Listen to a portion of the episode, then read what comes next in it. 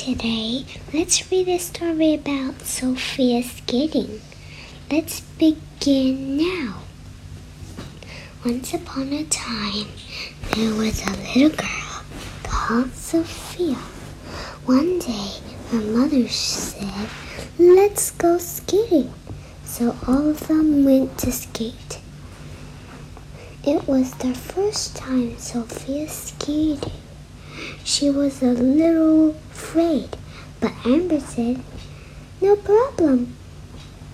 You can try to skate or learn in skate classes.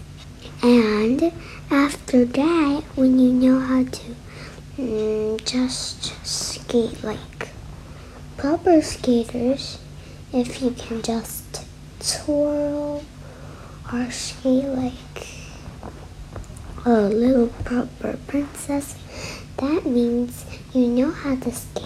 But if you still like fall down, it helps you skate more. Oh, but I just want to learn it now. It's okay, you just learn a few days, but I don't know, said James. I don't think Sophia is that good at skating, said James. And I'm very cold in here. I'm about to sneeze. Etch!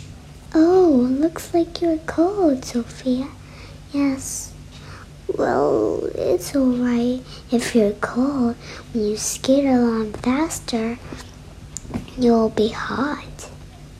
Uh, are you sure that is true? Mm-hmm. So, after that, when she learned days and days and days, she know how to skate and skate like Amber, Mommy and Daddy now know that Sophia can skate. They said, well done, Sophia. Well done, Sophia. They all said in the same way. But Amber wasn't sure she was done to practice. You still have to twirl. Well, I can learn some few days. After that, she learned and learned till she knew how to twirl on ice. Hooray! Hooray!